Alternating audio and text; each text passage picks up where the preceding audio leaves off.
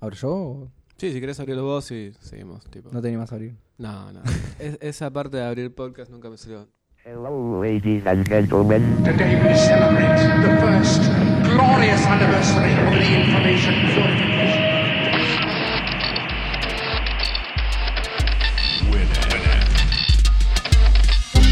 Piratas de Tierra del Fuego. Tecnología del mundo ensamblada en casa.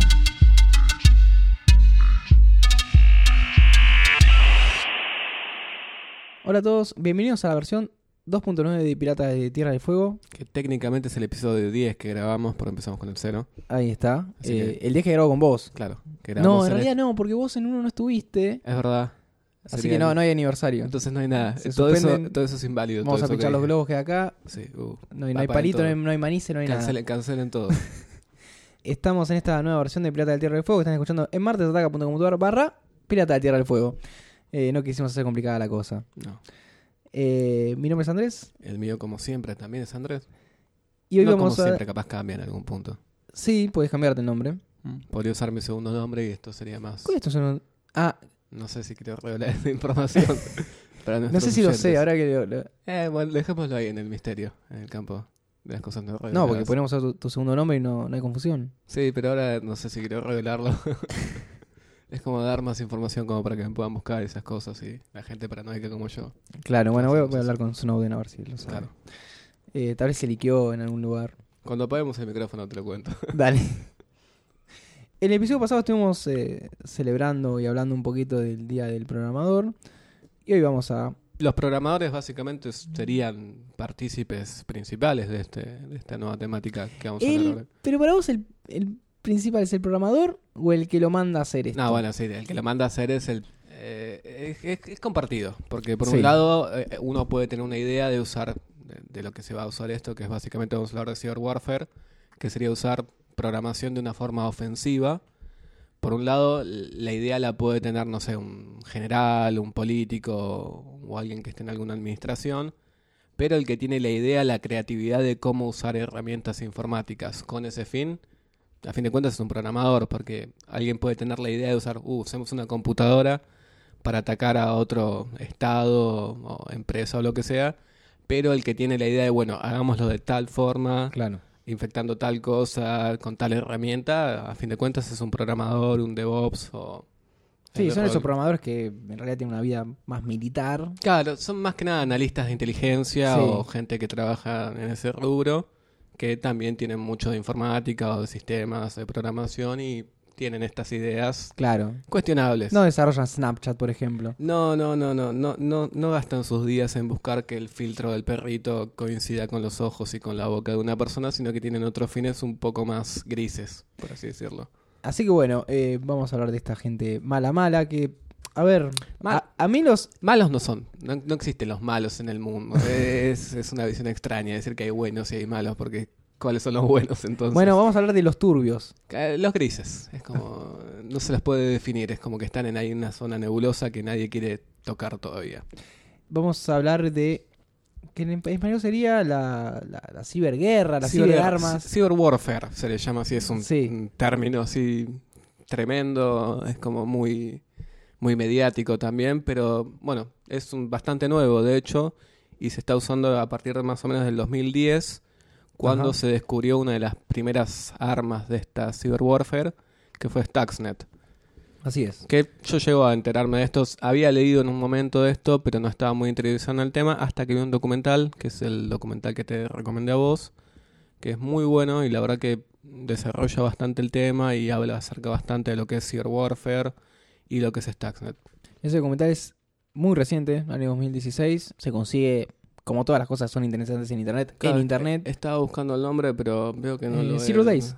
Eh, Zero Days, exactamente. Zero Days refiere a Zero, eh, Zero Day Attack, que básicamente un ataque de día cero es un ataque que no hay ningún patch o fix para eso. Por ejemplo, no sé, tenés una falla en tu sistema informático que nadie descubrió todavía, pero una persona lo sabe. Así es. Entonces, cuando aplica ese, ese ataque usando esa falla, es un ataque de día cero. Porque nadie sabía que eso existía hasta que se usó.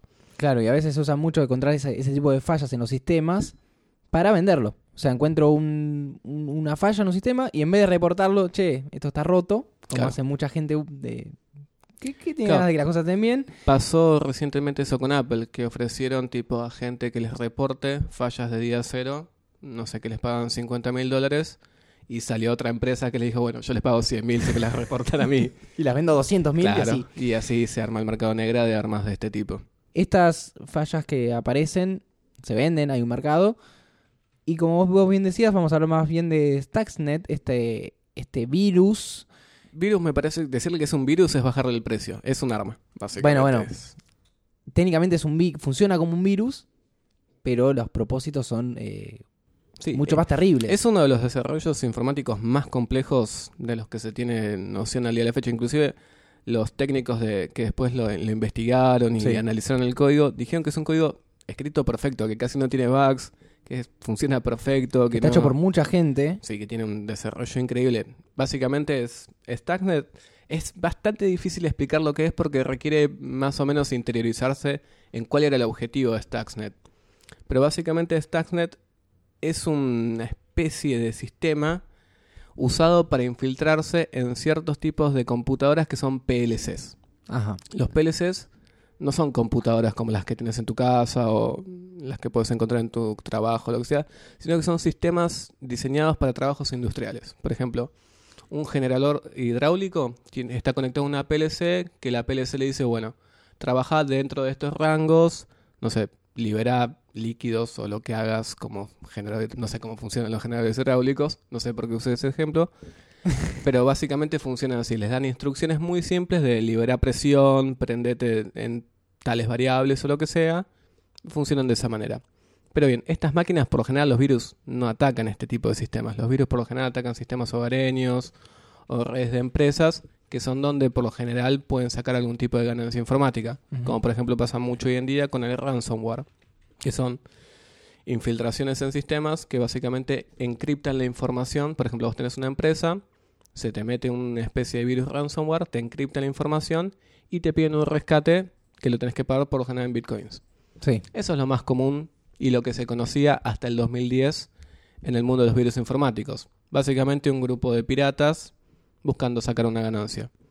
Con Stack es distinto porque estos sistemas no, no se puede sacar una ganancia directa de eso. No es como, por ejemplo, no sé, podés ir a una central hidroeléctrica y decirle, bueno, denme plata o yo les reviento la central. No funciona así. Claro.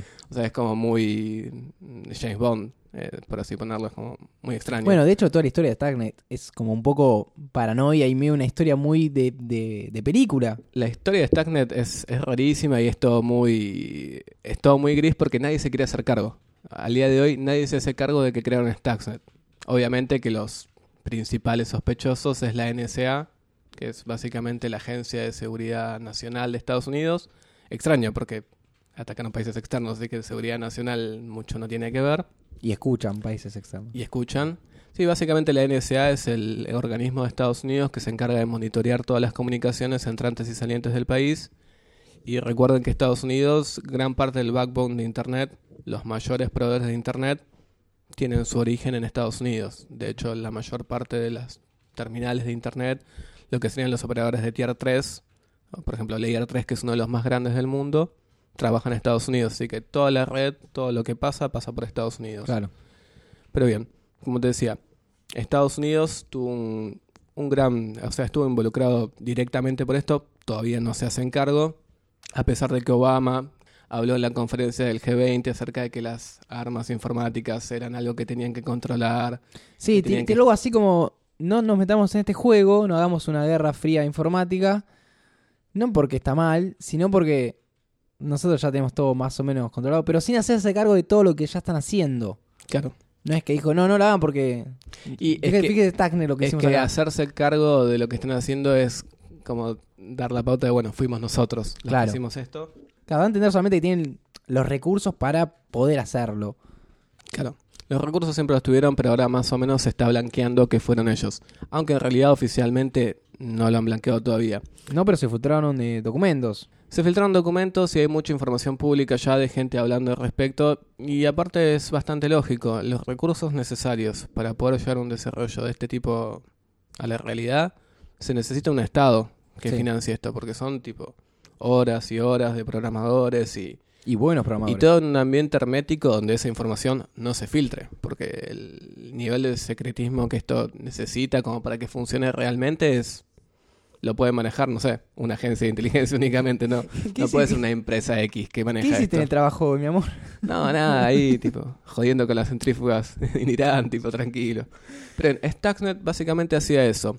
Es una especie de código informático que ataca un sistema de control industrial y en este caso ataca un sistema muy específico de control industrial que eran unas centrífugas que se encontraban en unas fábricas en Irán. Lo particular también es que este, por eso yo te decía virus, se propagó por un montón de computadoras en el mundo. Exacto, porque tenía una tiene una inteligencia muy interesante Stuxnet.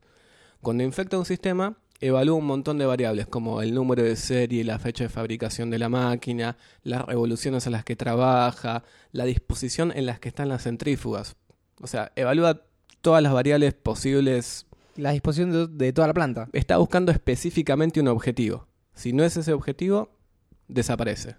Pero buscaban exactamente atacar un objetivo y eso fue lo interesante, que hicieron un código que atacaba específicamente eso que querían y lo propagaron por todo el mundo, cosa que antes era básicamente algo que se encontraba en un libro de Cyberpunk o algo así, era, no, no era una realidad, era una idea volada que podía llegar a ser posible, pero nadie la había llevado a la realidad. Y con Stuxnet eso se llevó a la realidad y es bastante peligroso porque es básicamente con un botón desactivar la infraestructura principal de un país. Es, Claro. Inclusive en este documental dicen, que ya me parece medio golazo, que la NSA en cierto punto llegó a tener control sobre toda la infraestructura vital del país. Las centrales eléctricas, todos los sistemas vitales de un país están conectados a computadoras. Todo en cualquier lado. Y que habían infectado ese tipo de computadoras con Stuxnet y otras herramientas. Anda a chequearlo, Sí, sí, sí. hay anda a que- saberlos. hasta es- que no pase. Sí. El problema es que pasa eso ahora y está pasando en todos lados. Por ejemplo, hay muchos gobiernos que ya se están preparando para este tipo de este tipo frente que se abrió. Por ejemplo, en Israel hay un comando específico para este tipo de, de ataques informáticos. Bueno, en, en, en- Irán. en Israel, los israelíes fueron los que contrataron eh, el FBI para hacer un ataque día cero eh, Con el iPhone. con el iPhone, cuando estuvo el quilombo este del, del atentado de San Bernardino, que a- a- Apple no quería dar el acceso al, al teléfono, que nunca se sabe en qué quedó, pero Sí, de hecho Stuxnet lo creó Estados Unidos y lo usó Israel contra Irán. claro, Básicamente esa fue la cadena de producción. Porque Estados Unidos no quería quedar pegado directamente porque era un conflicto internacional bastante fuerte. Entonces tuvo la idea de darle este desarrollo a los amigos israelíes que tienen una unidad que se llama Unidad 8200 con un nombre así súper críptico. Que básicamente se encarga de este tipo de ataques, ataques informáticos contra otro tipo de estados. Y lo que hicieron básicamente fue infectar los pendrives de unos técnicos que iban a esta central. Obviamente, ¿cómo consiguieron? claro, estas computadoras no tienen acceso a internet, o sea, como decía, son los PLC, Son sistemas tienen- herméticos. se dedican a eso, No tienen ningún tipo de conexión con el sistema exterior. Para nada. porque no hace, no le hace falta. No, es básicamente un... Imagínate como un sistema que prende y apaga una luz. No, Pero con una máquina. más fácil pensar en una calculadora. Claro, una calculadora es una, computadora y no hace nada más que eso. No hace falta conectarla a internet. Aparte, son sistemas desarrollados en los 80s, en los 70s, donde todavía no había una noción de, de seguridad informática. Ajá. No se pensaba eso. Era un sistema que tenía que funcionar y nada más. No me pidas que, no sé, tenga protección contra ataques de DOS o lo que sea. No, nada. ¿Funciona o no funciona? Nada más. Pero bueno, lograron infectar esto. Al final no fue tan efectivo. O sea, fue efectivo el virus porque funcionó Stuxnet, pero no, no logró cumplir su objetivo, que era frenar el plan nuclear de Irán, porque Igual reventaron un par de. Hubo un par de. Reventaron un par de centrífugas, pero al mismo tiempo que tenían. Esto fue aplicado contra la base Natanz, que era una de las bases donde funcionan estas centrífugas. Pero al mismo tiempo Irán estaba desarrollando cuatro o cinco fábricas más. Entonces, tipo, mucho sentido no tuvo. Aparte usaron otras herramientas para frenar el desarrollo nuclear de Irán, les mataron científicos, un montón de cosas que, El clásico. que no son virus, son básicamente ponerle una bomba a un taxi, que fue un poco más agresivo. Pero básicamente Stuxnet fue eso, la primera arma de esta nueva era y, y de este nuevo frente que se abrió y que no sabemos dónde va a terminar. Es como un misterio. No hay ninguna regulación. Porque, imagínense, para todas las otras armas, por más que se usen indiscriminadamente, mal que mal hay una regulación. Sí. No puedes ir comprándose una ametralladora. En Estados Unidos sí, pero bueno, no puedes ir a comprar una ametralladora tranquilamente y usarla contra la población. Con esto sí, porque no hay ninguna regulación al respecto.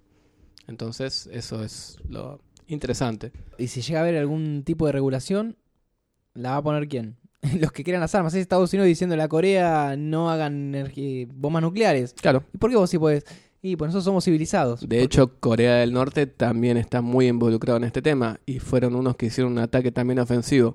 No sé si se acuerdan cuando salió la película de Interview, que era una película donde Seth Rogen y Jane Franco Sí, sí, sí. le iban a hacer una entrevista a Kim Jong-un. Bueno, que hicieron los hackers norcoreanos? Atacaron a Sony, que era la distribuidora de esta película, y liquearon muchos mails que, de hecho, creo que renunció la CEO de Sony en ese momento. Hubo todo un quilombo bla, corporativo por eso, pero nada, fue un ataque informático y eso es lo que se ve hoy en día. Sí. Ataques contra sistemas informáticos. Pero bien, otro tema importante, y esto sucedió hace muy poco, hace más o menos dos o tres semanas, que fue que hackearon a la NSA. La gente que desarrolla estas herramientas informáticas la hackearon. ¿Y qué hicieron? Les robaron estas herramientas. Un grupo que se llama Shadow Brokers, que no se sabe absolutamente nada acerca de quiénes son. Se sospecha que pueden ser rusos, pero la verdad que no. Y es yo muy creería difícil que en realidad no tienen nacionalidad.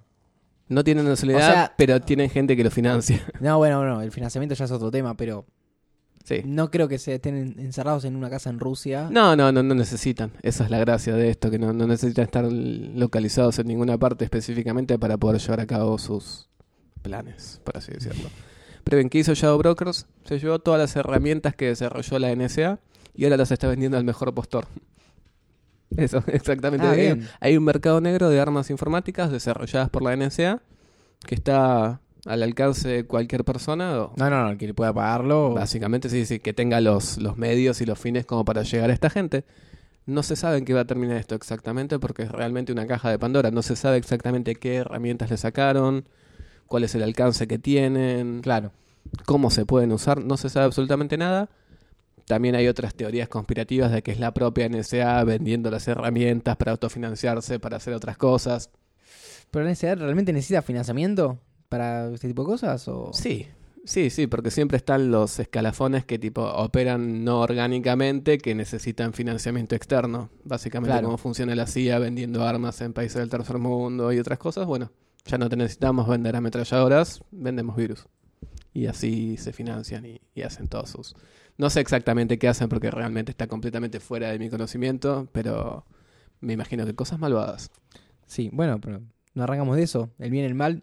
El bien y el Eran mal. los malos al final. Sí, sí, pero eh, eso es una línea que es muy difusa realmente. Viene Sí, porque, no. eh, a ver, esta gente que atacó a la NSA, ¿son malos?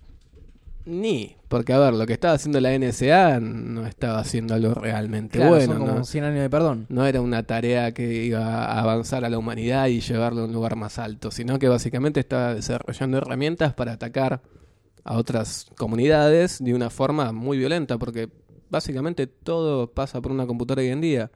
Y si logras atacar eso, es mucho más efectivo que una bomba nuclear. Imagínate un país que de repente pierde toda su infraestructura informática. De repente no, no puede encontrar el desarrollo de energía, el desarrollo de No, gas. Es completamente lo destruís al país. Y eso se puede hacer apretando un par de botones hoy en día. Y que eso no haya ningún marco legal o. No marco legal, sino. Porque, pará, si hay un marco legal, una vez que te ataque, ¿qué pasa? Aparte, lo difícil es decir quién fue. ¿Cómo podés probar quién fue? ¿Cómo podés encontrar a quién, quién hizo ese ataque? No existe formas.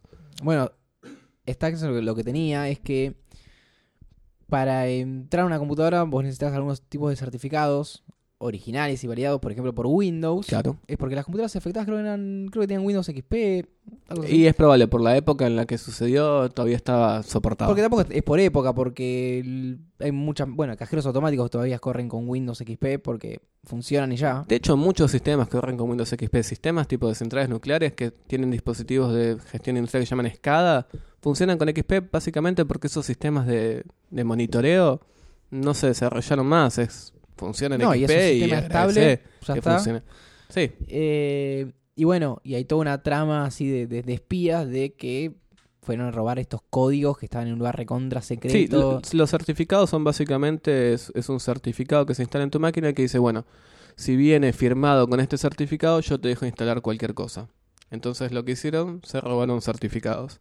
Creo que son de Realtek y de otra empresa, Realtek fabrica placas de red y otra empresa que no sé exactamente qué hace, pero se robaron esos dos certificados y usando esos dos certificados pudieron instalar Stuxnet sin ningún tipo de traba o control de antivirus Claro. o X.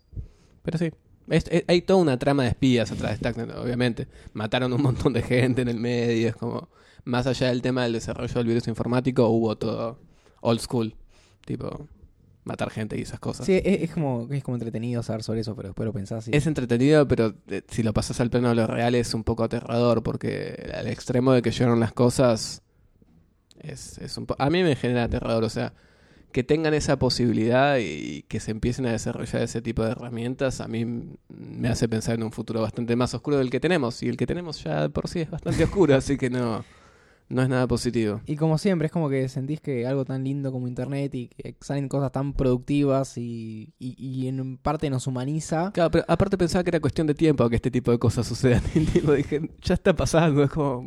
Se va a empezar a usar para esto y va a ser todo un bajón. O sea, ya se usaba para esto, pero no a esta escala, no una escala de No, un obvio, arma sí, porque a, a en ver, una situación bélica. ataques eh, a nivel información ya había. O sea, como decías vos, te, te pones a encriptar toda tu información o, o robarte información. Eh, pero así, ir ya al plano físico material de te revienta una central nuclear, Claro, te va a explotar un edificio con un código. Como ya ya es demasiado. es demasiado. La verdad que es demasiado y abre las puertas a cosas terribles. Porque, por ejemplo, por ejemplo, Shadow Brokers, algún grupo terrorista compra estas herramientas y las puede usar indiscriminadamente. Y sería un caos terrible. Bueno, bien decías vos, existe Shadow Brokers. No es la NSA crea- creando todo esto para ellos venderle a grupos terroristas, como suelen hacer con las armas. O para instalar este tipo de, de nuevo frente de guerra, diciendo, mira, estos malos tienen estas herramientas, nosotros tenemos estas que son mejores. Básicamente puede ser eso. También ahí se prende, tipo, se abre el espectro de la conspiranoia total y uno puede flashear cualquier cosa, pero es difícil. Es un tema complicado, pero es muy interesante, realmente, porque es básicamente hacia dónde va el futuro y hacia dónde van las guerras del futuro, como se decía, sí, las guerras se van a librar en Internet, sí, se van a librar en Internet y van a ser mucho más terribles de las que imaginábamos. Sí, no. Te quedaste sin conexión por una semana, una cosa así, es terrible. Sí, sí, sí. Imagínate. Antes te sacaban la comida, ahora te sacan internet. Claro, es te sacan internet y estás completamente aislado del mundo, realmente. Eh, bueno, este es un episodio bastante pálido, oscuro. sí. Así que. Desconecten todo de su casa, tipo, ¿no? Sí, sí. Esto, esto no lo escuchan. Eso de la casa inteligente no es una buena idea. Ah, un día tenemos que hablar de eso, de lo. No de la casa inteligente, que yo ya hablé. De la un- IoT. Claro, de la, in- el internet de las Bueno. cosas. Eso, eh, a eso. a- eh, cada día hay más dispositivos conectados a internet. Todo está conectado a internet. Y si eso es vulnerable, se abre una puerta terrible. Claro, cada, cada cosita que vos tenés conectada a internet es una puertita, una ventanita a tu sistema. A vos, a tu información, a tu identidad, a todo. Sí, no, no, terrible todo. Sí, sí. O sea, si te lo pones a pensar las repercusiones que puede llegar a tener, obviamente todavía no está desarrollado ese nivel, o no te va a afectar a vos mm, individualmente, pero está yendo para ese lado. Sí. Ese es el tema. Y no hay nada que lo regule. Vamos a seguir dando malas noticias. Eh, como destacó, esto es una noticia ya un, un poco vieja. eh, pasó hace ya un par de semanas, pero no se habló mucho al respecto. Tengo entendido. Eh, los grandes de la informática siempre dan las buenas noticias, pero no las malas. Google suspendió el desarrollo de su proyecto ARA. No sé si lo conocías. Lo que estaba Mm. el teléfono. el teléfono modular. Google estaba queriendo hacer, en realidad esto, si no me confundo, lo arranca Motorola y en un momento Google compra Motorola, Y después la vende el después la vende, pero claro, así. se la vende a Lenovo, pero se queda con este proyecto. Que creo que salió en Puerto Rico en algún punto. Como que tiraron una, una prueba piloto. Hubo pruebas pilotos. Eh, bueno, esto era un, un- un teléfono, un dispositivo modular que venía en tres tamaños, iba a venir en tres tamaños, donde uno podía, a partir de un teléfono base, agregarle módulos, cositas. Claro, es que es como una especie de mother. Tu teléfono es una Claro. placa madre y le agregas, no sé, un procesador nuevo, una cámara nueva, más RAM, más disco. Así es, vos te compras el, el base que... eh, La idea en realidad de Google era vender un teléfono muchísimo más barato, más fácil de mantener, que se mantenga en el tiempo, que genere menos desperdicio tecnológico Entonces tenés una, un teléfono base de unos 50 dólares. Y también crear el estándar para este tipo de plataformas y... También, bueno, entre otras cosas. Es como Zuckerberg queriendo llevar internet al mundo. Claro. Te viene el teléfono base, pero un día decís, no, yo quiero esto. Tengo una cámara de 20 megapíxeles para sacarme la mejor selfie del mundo. Pa, le compras el módulo y se lo instalás y sale andando. Venía con esto remando Google que anunciaba que de golpe nadie hablaba de esto y de golpe salía, bueno, lo, lo Sí, fueron a probar. yo me acuerdo por eso te decía que en un momento había leído que habían sacado una prueba piloto en Puerto Rico. Bueno, una que le iban a prueba- empezar a vender, algo así. En Puerto Rico, aparte de cualquier cosa. Un- en una prueba hubo gente así de, de los medios eh, de, de la informática que lo fueron a probar y que, por ejemplo, no andaba la pantalla. Entonces, básicamente no podías probar el teléfono, lo podías tocar y no andaba. Claro, no tenía sentido. Pero veías como que era todo lindo y lo podías armar. Hubo varios cambios. Sí, sí, porque era como un Lego. Hubo varios cambios de diseño. Insistió Google con esto, querían, querían, querían, pero en un momento. Creo que el último artículo así medio copado que salió en un medio masivo fue en mayo de este año, diciendo: Este proyecto no está muerto, va a salir. Y ahí en septiembre terminan anunciando: No sale nada. Claro, se canceló. No hay más Eh, plata. hubo- no, en realidad gastaron mu- muchísima plata. No llegaron a dar con el diseño. No sé bien cuál fue el problema. O si en un momento dijeron, esto no lo va a comprar nadie. Y es que es medio difícil de venderlo. Te vendo un teléfono, pero no es el mejor teléfono. Tenés que seguir gastando plata para mejorarlo y... Bueno, pero también ellos, ellos tenían una visión de que los tipos querían en realidad llegar con el teléfono a gente que no tenía teléfono, haciendo un teléfono muy barato, y copar un poco el mercado actual. Claro, Había una misión medio copada de que, de que todos tengan un teléfono. claro, pero no sé. No sé si no daban los números, si no daba el diseño, porque... en- porque decías- Y era, era muy ambicioso el plan de que tipo la misma base de teléfono le sirva al usuario de más gama baja y al de más gama Claro, y que puedas es- meterle cosas. No, pero también que funcione, que le puedas meter cosas. Porque una de las pruebas, dice la gente, lo soltabas y que se caía y se desarmaba. Claro, y sí. No, no se bancaba nada. Sí, porque había visto el diseño, las partes se unían como unos, con unos imanes. Sí, Tenían unos imanes, no era como que, no sé, como el Lego que se encastra y queda fijo, no, sino que se pegaban con imanes. Entonces, no, se te cae el teléfono, se te da la pantalla a la mierda, la cámara, nada, no da. eh, así que Igual bueno. está buenísimo, me No, gusta- pero- me re gusta el concepto. Igual me parece como, como idea experimental, está buenísimo, como Sí. que estaría bueno que esté. Una de las ideas que tienen ellos es que los desarrolladores de hardware y software se pueden enfocar a cosas más, chi- eh, cosas más chiquitas. Entonces, bueno, soy desarrollador de cámaras o de parlantes para... Como que se especializan. Claro, entonces en vez de sacar al mercado, un teléfono, saco un parlante para, para Claro, por teléfonos, ejemplo, un altavoz. Sony te hace las mejores cámaras, Samsung te hace las mejores pantallas. Que no está mal. Si yo me quiero el buenísimo. teléfono con 25 marcas, en vez que Sí, todo sí, sea de sí. una, Por mí, no está mal. claro. Como se logró con las PCs hoy en día, que tenemos Es que distintos sería como vendors eso. con distintas partes. Es que sería, que sería una computadora vieja que una desktop que abrís y conectás las placas y pones lo que quieras. Eh, pero bueno, claramente no funcionó. eh, No, lamentablemente no. no, hubo, no hubo doodle sobre esto, no hubo mucho anuncio.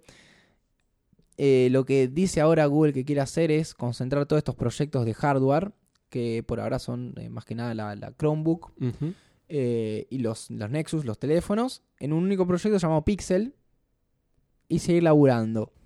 Más como enfocarse en el hardware, pero por otro lado, porque esto no les, no le sirve. eh, no les sirvió mucho que digamos.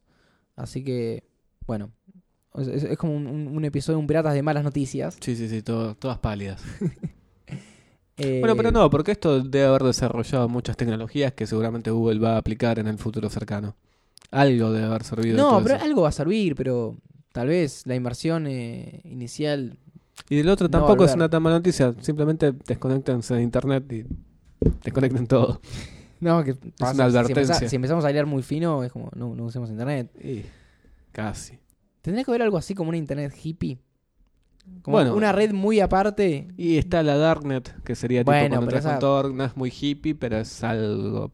Pero algo como una, Parecido. una, una eco, eco, eco web.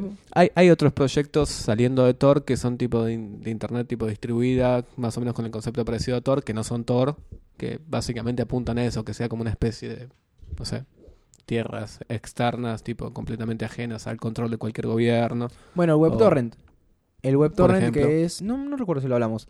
Eh, pero que el web- WebTorrent básicamente es conectarte a una página que alguien tiene en su compu y nada más. No pasar por otro servidor. Directamente ir a una computadora y renderizar un sitio. Claro. Que son medidas que están buenas porque cuando pasan este tipo de ataques Y se, se, se convierten en necesarias. Sí. Así que bueno, vamos a, va a ir conclu- concluyendo con este episodio. Les recomendamos el documental Zero Days, véanlo. Sí, del Creo que año- ya de este año. ¿De este año? ¿O el año pasado? No, 2016, si no me confundo. Ah, ah, Buena ah, pregunta, ah, eh. me parece que este año. Eh, que lo pueden encontrar en. En cualquier lado. En su- Pirate Bay.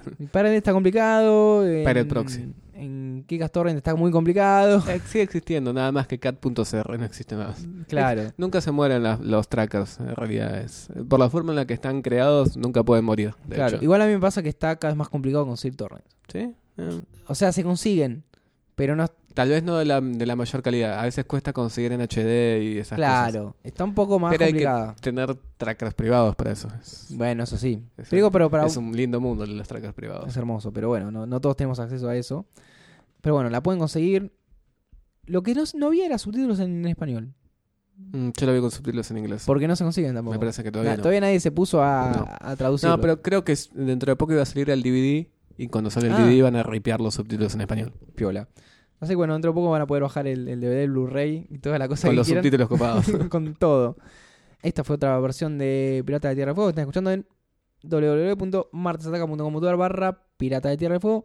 Mi nombre es Andrés el mío como siempre y como siempre voy a remarcar que es como siempre Andrés también. y me debes el segundo nombre. Será hasta la próxima. Chau.